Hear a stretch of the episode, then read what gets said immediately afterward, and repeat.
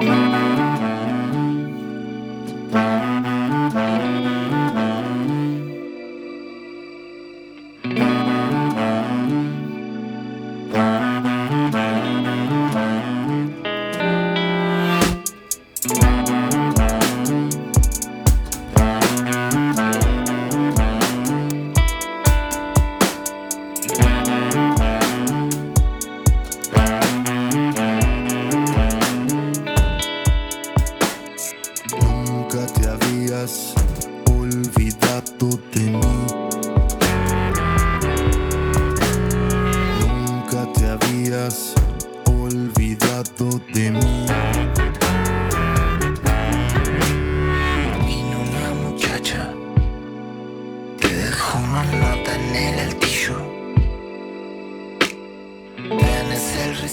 La conversación.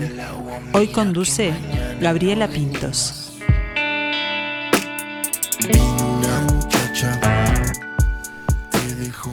Todo es un pronombre indefinido, una palabra sin un referente determinado, cuyo sentido señala totalidad. Todo. No sé si les voy a contar todo, pero les voy a contar algo. Bolsa de Nylon en la rama de un árbol editó su primer disco por allá por 2019 que tenía su nombre. Bueno, buena presentación, ¿para qué más? Luego le siguieron poniendo amor, humor a la música y en 2020 sale su segundo trabajo. En el medio hay grabaciones de presentaciones en vivo y hay canciones, un EP con material de diversos orígenes. Llegó mayo de 2023 y lo dieron todo. Sí, un todo que reafirma el camino, pero que también nos muestra esta identidad que los representa ahora, en este momento. Todo es el nuevo disco, lo presentan el 15 de junio en la sala Hugo Balso del Sodre. Y hoy estamos con Diego Cotelo para saber más del detrás de escena de este trabajo y de lo que se viene. Buen mediodía, Diego, ¿cómo estás? Buen mediodía, Gaby, un gusto estar acá contigo de vuelta, cumpliendo una cábala de presentación de disco de bolsa que es venir a charlar contigo unos días antes. Perfecto, me encanta, me encanta que siga, que siga saliendo esa cábala y qué lindo que es me imagino yo, para, para un músico, para un creador, lanzar un disco, poder mostrar material nuevo, creaciones nuevas, ¿no? Es todo, es todo un hito cada vez que sale un disco. Es una experiencia muy potente, muy mm, desdoblada además, porque digamos que para el público, cuando uno saca el disco, ese es como un, el momento cero. Claro. De, de la música y de la obra y de ese momento.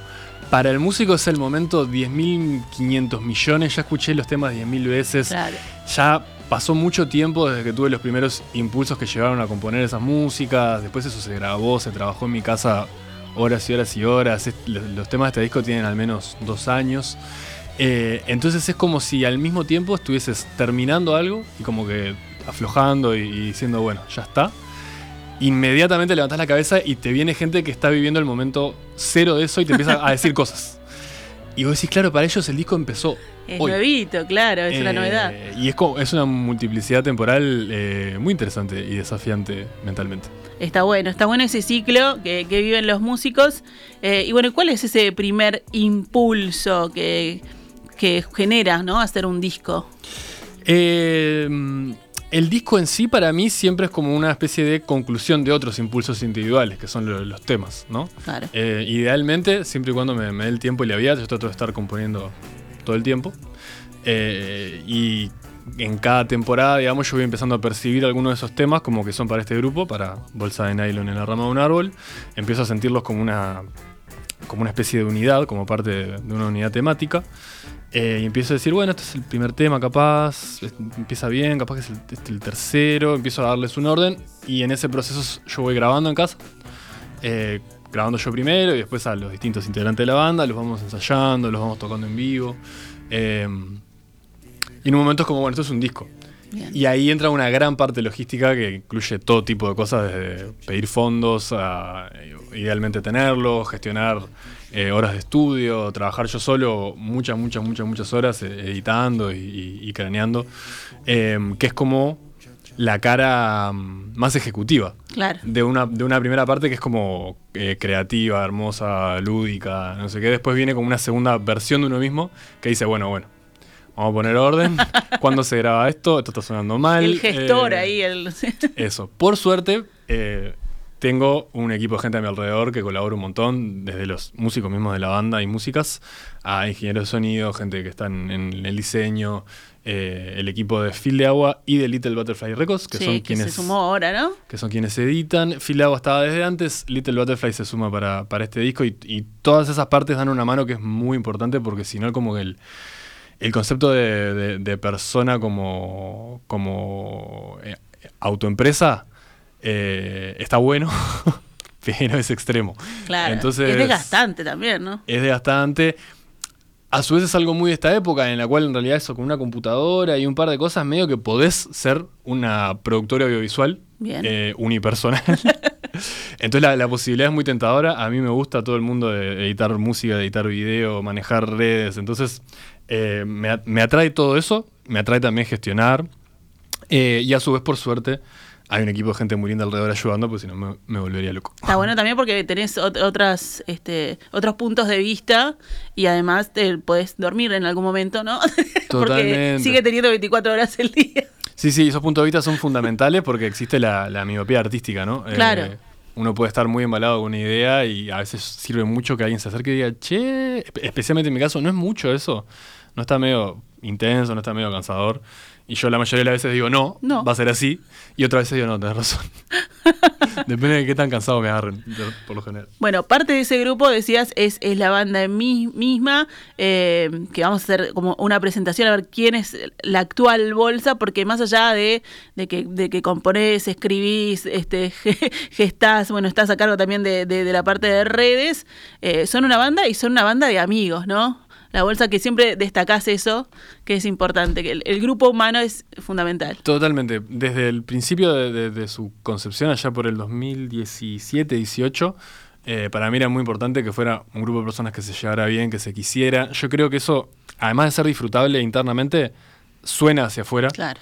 Eh, y yo redistingo como el, el grupo de músico ta- músicos talentosos que tocan bien juntos de el grupo de músicos que comparten el año, que se conocen, que saben en qué andan.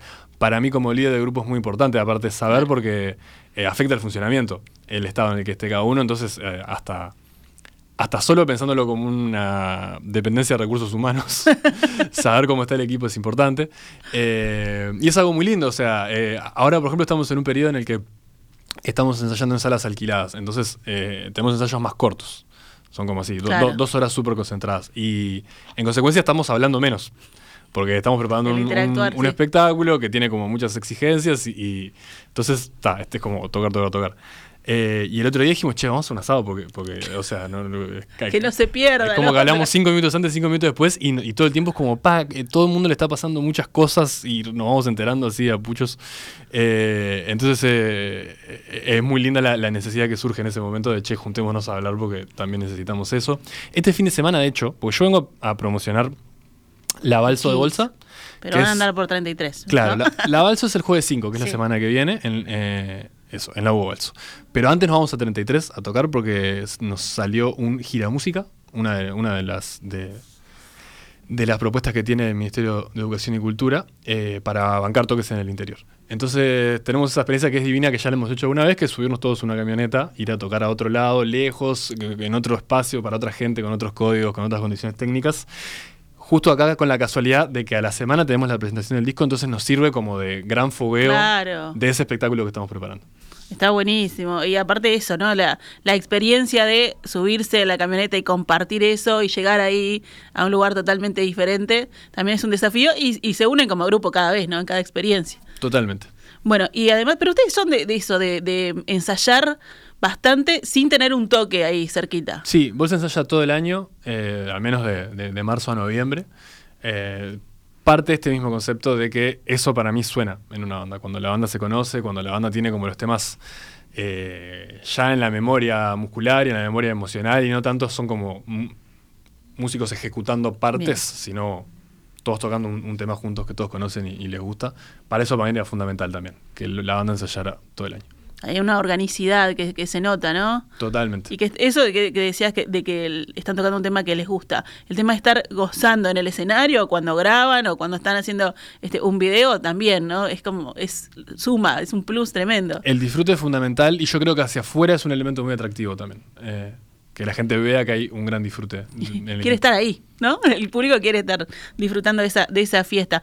Eh, los, las menciones las haces vos, porque yo sé que tenés buena memoria. integrantes Te- de la- de la los ves banda? todos los días, así que... Claro, eh, en este momento eh, la banda es Juan Chilindrón en bajo, Sí. Elena Ciabaglia perdón, en piano y voces, Inés Agosto en saxo barítono y saxo alto, Emiliano Pereira en clarinete y saxo soprano y Juan Macayota en batería. Ahora para la presentación del disco, en la Hugo Balso el jueves que viene, tenemos además a Andrés Chaibún en percusión y batería, o sea, tenemos un, un percusionista extra, y Ramiro Hernández en bandoneón, y Analia Ruiz en bombo y puesta en escena. Porque, en este disco además hubo varios invitados, ¿no? Y Hay están- ahora, está, ahora estar ahí en, en- en el escenario. Muchos de ellos están, los que son como más así de, de- de- de nuestra de nuestra familia. En el disco además tenemos la participación estelar de Fernando Cabrera y Hugo Fatoruso en una misma canción, que fue como un capricho que me regalé, que fue como, ¿cómo suena una canción si el primer verso lo canta eh, Fernando Cabrera y el segundo lo canta Hugo Fatoruso? Bueno, en el disco Nuevo Bolsa hay un experimento de esos,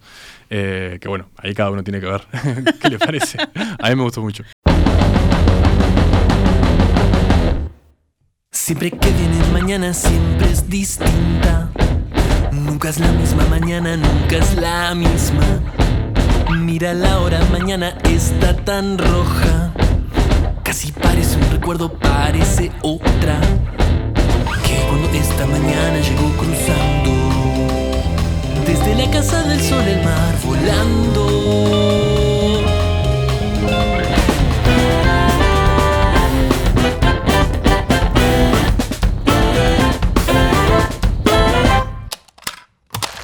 Siempre que viene mañana, siempre es distinta. Nunca es la misma mañana, nunca es la misma. Mira la hora mañana, está tan roja. Casi parece un recuerdo, parece otra. Que cuando esta mañana llegó cruzando, desde la casa del sol, el mar volando desembarcando temprana, airosa y fresca, pisando el barrio futura y provisoria, tan promisoria y providente, encandilante, hermosa y luz adiosa. Mañana veremos, linda, que te traes. Mañana veremos, linda, que te traes.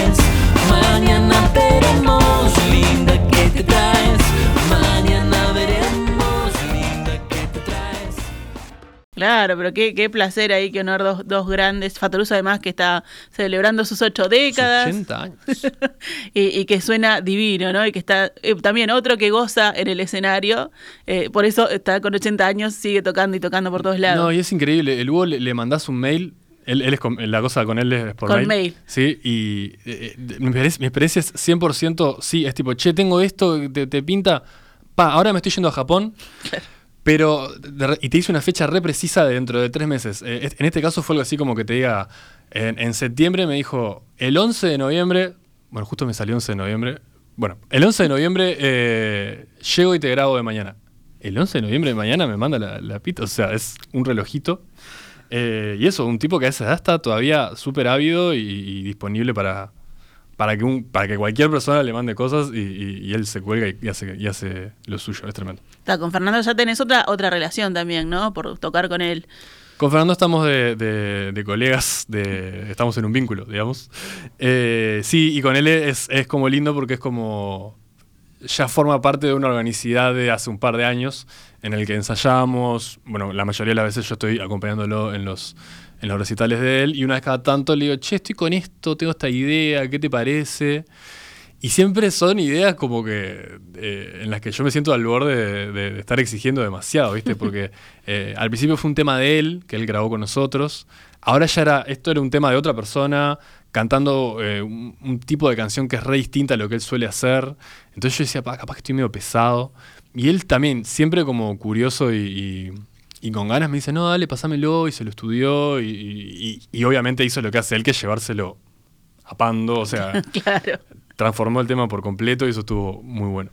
Bueno, y ah, justo hablábamos de, de todo, de esta previa, y vos mencionabas el, el estar ¿no? en varios roles de, de la cancha. ¿Qué es lo que te gusta más? ¿El, el laboratorio, esa previa, la, la producción, el generar las canciones, grabarlas? ¿O el, la vibra del escenario, el vivo ahí? Pa, entre esas dos está muy difícil, porque soy muy un, un bicho areño que le encanta estar horas y horas de- en su casa, en la computadora, editando. Es de los lugares en los que más me, me hallo. Eh, a su vez, si eso no tuviera la contraparte de estar en el escenario, tocando para gente, con gente, eh, yo capaz que funcionaría, pero sería una existencia un poco eh, aislada de más. Claro. Yo no tengo problema con, la- con el aislamiento, pero tiene que tener una contraparte. Y la verdad que eh, los momentos en vivo de Bolsa son súper potentes. Eh, yo hace tiempo que tengo la idea de que es el formato ideal de Bolsa, porque nosotros hacemos discos, hacemos videos, estamos en Instagram, o sea, hay, hoy en día una banda tiene como muchos, muchos planos de existencia. Eh, yo en el que siento que más conectamos con la gente y que más generamos como un, una respuesta emocional es en, en el vivo, en el que la gente está ahí, atenta, sentada, es como que es una música que exige en cierta manera atención y, y- y dedicación mental y emocional. Quizás en el día a día o si pones un disco bolsa en una reunión, eh, está al borde como de exigir demasiado. Pero en un concierto en el que estás ahí podés absorber como más plenamente. Eh, yo creo que es nuestro formato ideal. Así que siempre invito a todo el mundo cuando me hablan de la bolsa. Lo, lo otro que pasa es que bolsa como tiene eh, videos vistosos y cosas que llaman Sí. la atención y hacemos, tenemos como un humor medio, medio, medio cínico ahí. Hay mucha gente que nos ubica por ese lado y cuando Por me dicen humor, eso, claro. yo les digo, vos vengan al toque. No importa tanto, o sea, si bien no escuchen el disco, eh, vengan al toque porque ahí pasan otras cosas eh, y está muy bueno. Así que conocen varias facetas de la bolsa. Ah, bueno, claro, perdón, vos me habías preguntado cuál prefería. De, Sí. de esas No, dos, ya te veo que, que estás de esas ahí dos elijo peleando. las dos. Eh, Es como, relegaría ¿a la quién parte querés más, a mamá o papá? Claro, relegaría la parte de la gestión. Esa parte es un poco cansadora. Eh, pero bueno, mientras la puedo hacer eh, y, y en cierta medida me sale bien, con ayuda y con algunos tropezones, está, se, se sobrevive. Y me me quedé pensando, es, eh, por ejemplo, cuando uno está creando, haciendo una canción, grabando, ¿es motivación eso de decir le voy a mostrar después a la gente o lo haces más para, para vos, para la banda? Totalmente y en dos etapas. O sea, hay una primera motivación que es esto en unos días capaz que lo tocan la gente del grupo. Y, siempre en esa transición el tema cobra una vida tremenda, porque lo, primero que yo hago es grabar todo muy esquemático y, y simplificado. Eh, yo he tenido experiencias de un lunes estar haciendo un tema y un jueves estarlo escuchando en vivo por primera vez. Ah. Eh, y eso es muy estimulante, muy, muy, muy estimulante. Eh, como compositor hablando, ya como más aisladamente, eh, no, no siempre se da que tenés un grupo de humanos No. pronto, una vez por semana, para tocar lo que el- vos les mandes. Que encima ellos son eso, súper generosos y están... Hasta ahora no me han dicho que no nunca. Eh, y después de estar un rato haciéndolo en equipo, de repente llevar eso a un público y ver cómo reaccionan también es súper estimulante porque también se resignifica por completo todo lo que veníamos pensando. Hay temas que para nosotros son una bomba y que después en vivo es como, "Mm, bueno. Y temas Claro. que de repente no esperábamos tanto y en vivo cobran una fuerza tremenda. Entonces sí, ambas, ambos, ambas transiciones de, de un tema a, a un equipo de gente y a un público son muy estimulantes. Bueno, ¿y cómo llegamos a estos siete temas a mayo? Eh, ¿Cómo llegamos? Vos hoy, hoy contabas algo, ¿no? Muchas, muchas horas, primero grabando este, en tu casa, Sí, solo. Siempre son un proceso de, de- de dos años, por lo general, vienen siendo. Eh, desde que yo empiezo a maquetear cosas y a bosquejar, desde que después los ensayamos. Eh, ahí se pasa una etapa como más intensa. Vuelven a la computadora de una manera como un poco más prolija. Algunas cosas se graban en estudio, otras cosas- cosas las grabo en el estudio mío, que es un poco más, más rústico. Eh, y después siempre delego la parte técnica a nuestro ingeniero de sonido, Juan Manuel Cola. Empiezo a expandir ahí a, todo el equipo para que cada uno mejore todo como, como bien sabe. Eh, y bueno, después llega la parte arte, gestión de agregadoras eh, digitales, todas estas cosas de- de- del mundo de hoy. que por suerte eso, hay, hay equipos ayudando a hacerla. Este disco encima se, se demoró bastante. En general yo, yo tiendo a apretarlos y a que, y a que Tiene que salir. como que hay un momento me vienen unas ganas de expulsarlos, ¿viste? Como Claro. ya no me importa que se vayan. Y acá tuvimos un embarazo en la mitad de, de- de la gestación del disco.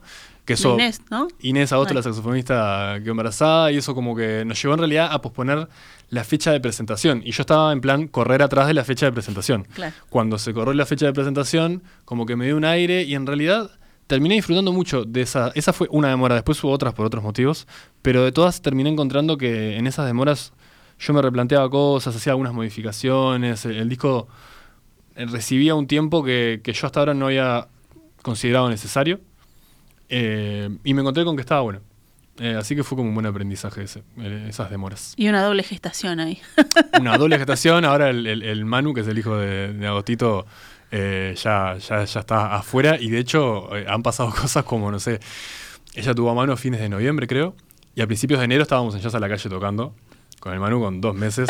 El Manu ha- ha- ya ha recorrido, fue a Buenos Aires a tocar con nosotros también, ahora hace un par de meses. O sea, ese, Ya tiene giras de arriba y tiene unos meses de edad nomás. Sí, inclusive en La Panza eh, estuvo tocando hasta ultimísimo momento. O sea, Me nosotros muero. llegamos a estar haciendo unas grabaciones de unos videos en vivo eh, y Inés diciéndome, che, tengo como un...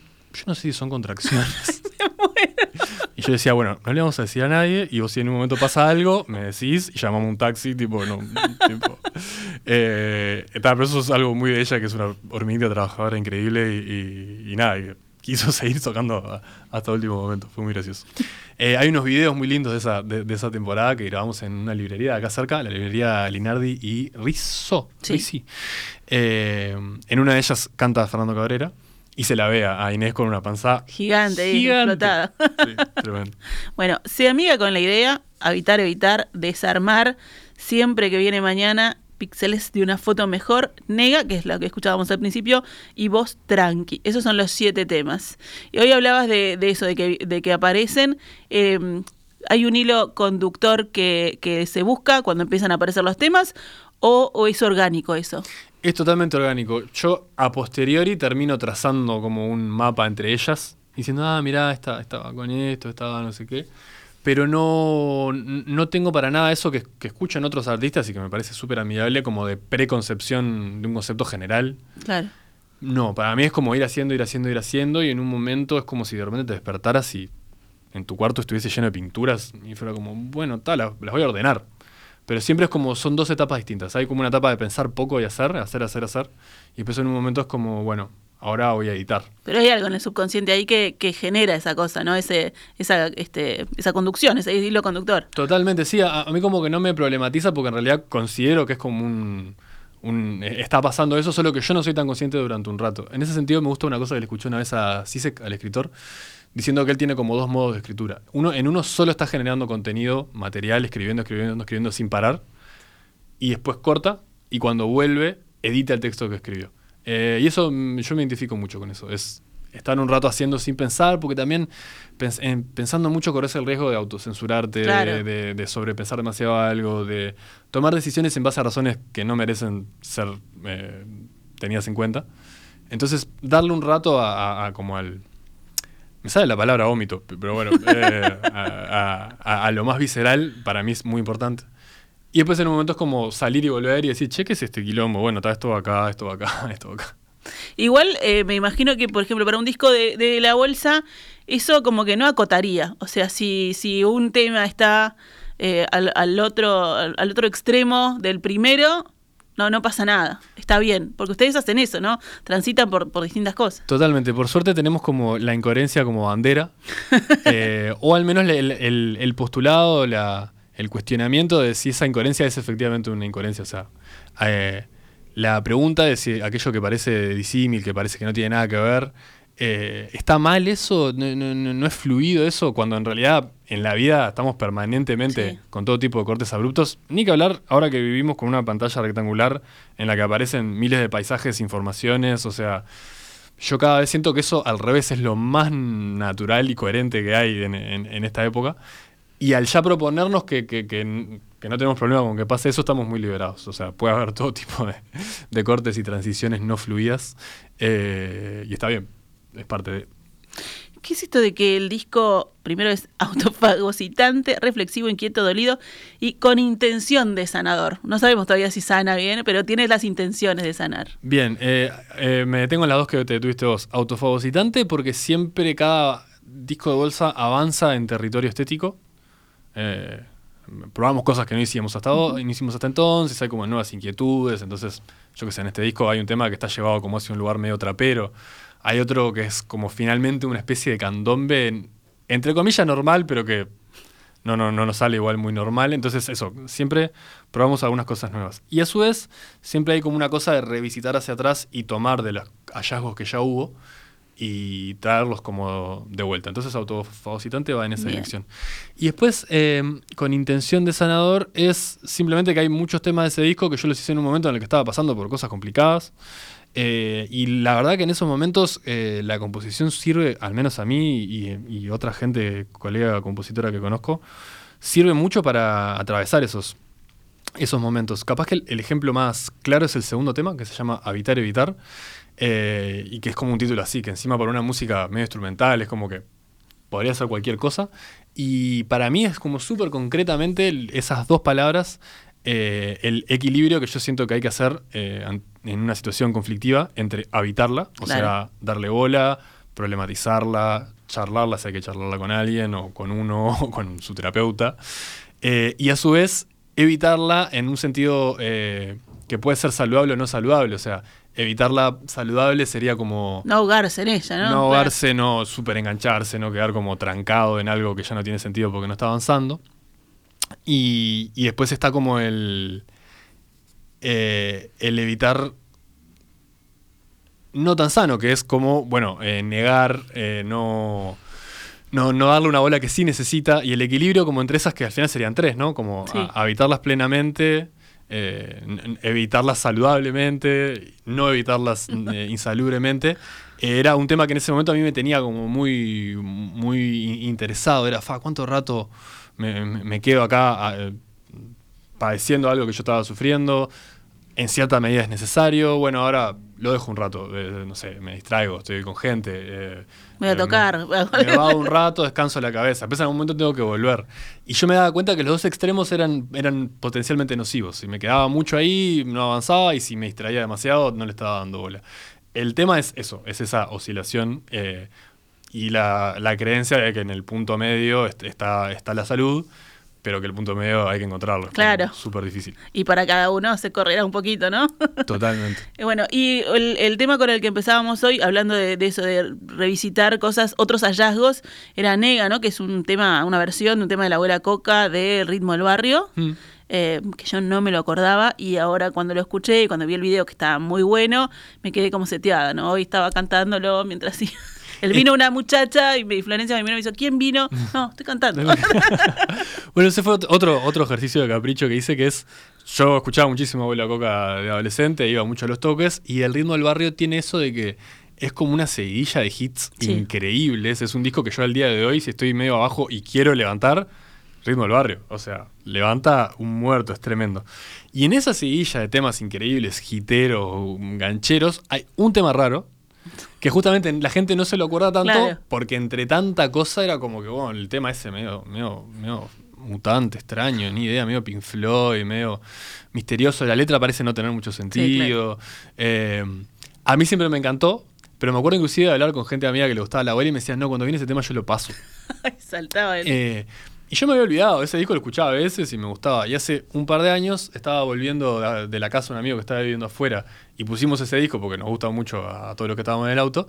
Y de repente pasamos por ese tema y dije, pa, este tema que a mí me encantaba, que nunca lo tocaba, nunca escuché a la abuela tocarlo en vivo, que es re raro. Y empecé a pensar como, el único tema que tendría sentido hacer de la abuela Coca sería algo así, porque después todos los otros son tan de ellos que, que, no sé, meterse con ellos se- a mí no me, no, no- me tenía mucho sentido, pero este que es re raro y a su vez en esa rareza empecé a sentir que había como una identificación con lo que es Bolsa ahora y entré en una de, bueno, pero si la Coca existiera ahora, hiciera esa cosa de mezclar estilos con las nuevas posibilidades que hay, con, con lo- lo- los nuevos sonidos que hay, ¿cómo sería? Y entré como un ejercicio así como de, de, de tratar de imaginar una abuela Coca en el 2023. Bien, hiciste como, Eh. como hace la inteligencia artificial, que se imagina cosas, pero lo hiciste vos. Exactamente, es como si hubiese puesto en, en mi buscador, tipo, generar una versión actual de este tema de la abuela Coca con, con nuevos elementos estéticos.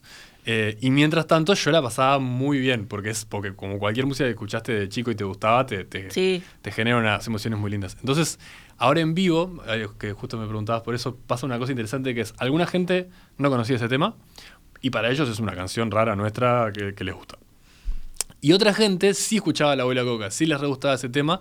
Entonces en vivo están como al mismo tiempo reviviendo una música de hace años y a su vez escuchándola en un nuevo contexto. ¿no? Claro.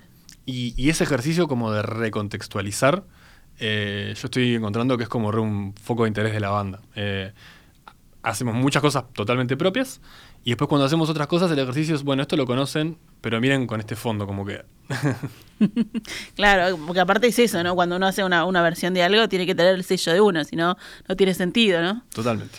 Bueno, ¿y cuál es tu tema favorito del disco, de estos siete? Eh, bueno, van, van rotando. Eh, justo ayer hicimos como el último ensayo general. Déjame ver si puedo rastrear. Bueno, eh, sigue siendo, creo, pixeles. Pixeles de una foto mejor. Ese ha sido como medio favorito de toda esta temporada.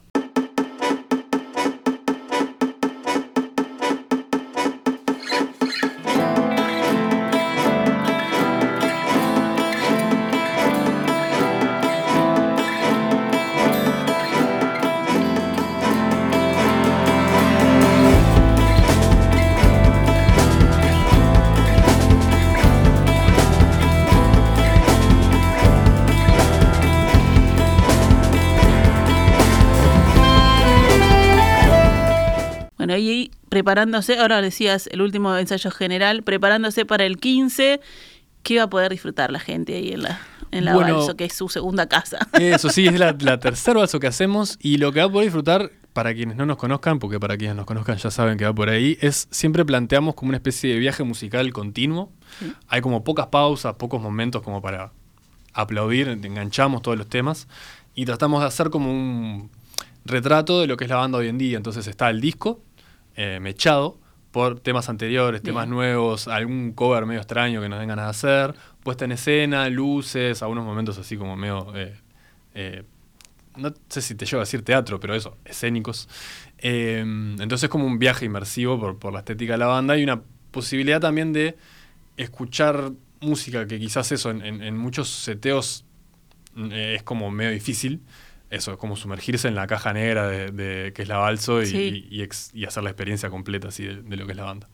Bueno, así que una, una full experience ahí con, con la bolsa. El, el próximo 15 ya pueden comprar este, sus entradas en Ticantel. La previa para los amigos de 33 va a ser este fin de semana, ¿no? Este fin de semana, el sábado, en... Uy, no me, chan, no me chan. sé el nombre. Pero es un centro, es un centro cultural, eh, ¿no? O un club Sí. de 33. A Sí, ver, si vamos a tenemos un buscarlo. ahí. segundo lo encontramos. Sí, seguro que está en, en el Instagram de la bolsa, seguro En, está. en el posteo de bolsa que yo hice eh, está eso, Centro Cultural Democrático. Ahí está. Eh, el sábado 10 de junio a las 20.30 horas como parte de la movida de gira música. Divino, divino el disco además. Y no dijimos que el, el video fue grabado acá cerquita, ¿no? El de Nega, En, en el, en el hotel. En el Hotel Radisson. En el Hotel Radisson tuvieron la gentileza de prestarnos un, un piso. Eh, queríamos hacer una cosa medio el resplandor. Eh, y es difícil encontrar un hotel así lindo. eh, me pasé Sí. realmente eh, como seis meses buscando la locación para al final que resultara que estaba acá al lado del estudio donde, donde trabaja mi familia. Estaba más cerquita de lo que, de lo que pensaban. sí, pero bueno, sí, sa- salió muy lindo. Y bueno, ¿con ¿quién trabajó en ese video? Que está, está muy divertido, vayan a verlo si quieren verlo. Bueno, en ese Las video- batas están divinas. Está toda la familia Bolsa, o sea, está la banda, está invitado Fabricio Rossi, el Sí. eh, cantante de Mux. Eh, el video lo filmó Pablo Martín, que es nuestro realizador de siempre, y lo edité yo y lo dirigí yo. Que esa es como otra beta en la, en la eh, en- como era, productora audiovisual eh, monotributista, que es dirigir y editar videos, que es algo que me encanta. Eh, es un hobby complejo porque, Claro. porque los rodajes son todavía más complicados, pero hemos in- in- inventado con el equipo una forma de, de rodajes low cost que nos permite hacer cosas lindas y económicas. Y bueno, creo que ese video es un buen ejemplo. Rodajes low cost. Yo dije, ¿rodajes locos? Debe, deben tener también. También porque sí, sí, hay que, hay que setear a la gente en el clima para que pasen esos videos. Eh, así que también son, son low cost y son locos. Está, está divino el video, divino el tema, divino el disco. Mira, nos colgamos charlando este, con Diego y tenía música para compartir, así que lo dejamos por Iba al medio, pero lo dejamos al final. Ah, Bien, ¿nos da el tiempo? Sí, nos reda el tiempo. Perfecto. Bueno, voy a hacer algo rarísimo que nunca hice, que es... Bolsa es un sexteto, a veces es un octeto. Nunca, no- nunca puedo traer a la banda. O sea, ¿Querés tiene monotributista todo ahora? digo? Eh, entonces hice una salvajada que es meter a la banda en la computadora y me la traje como pista y yo voy a cantar arriba. Eh, después recibo comentarios eh, de la gente si si estuve bien o mal. Se, eh, se pero fue una buena decisión, Sí. pero hay que arriesgarse. ¿Estamos? ¿Vamos? ¿Estamos saliendo ahí? Sí. Ya estoy, eh, grabá. Rompe la luz en siete partes, siete que son cuarenta y nueve. Y nueve nuevos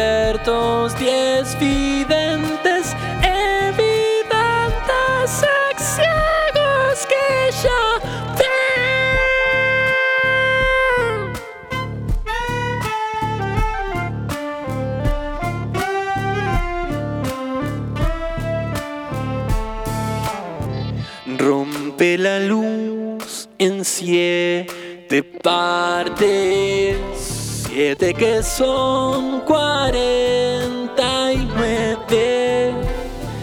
Y nueve nuevos verdes. Y los colores de siempre. El negro inexistente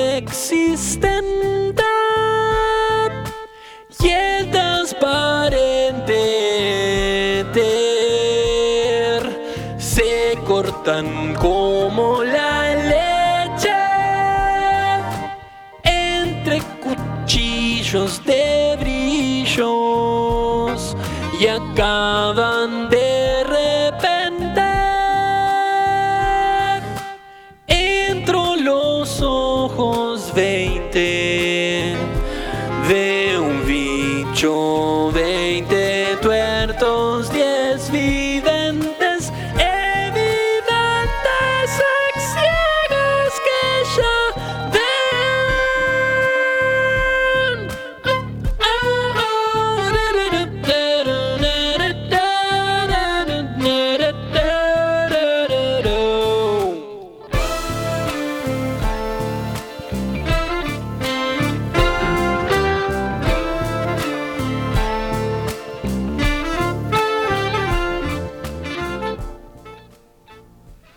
Bravísimo ahí, Diego Cotelo.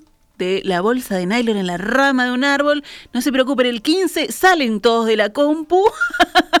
van a estar todos en vivo. Ahí va a ser una fiesta en la Hugo Balsa. Van a disfrutar mientras se van a escuchar el disco a las plataformas que se llama Todo. Muchísimas gracias, Diego, y muchos éxitos con este Muchas nuevo gracias disco. a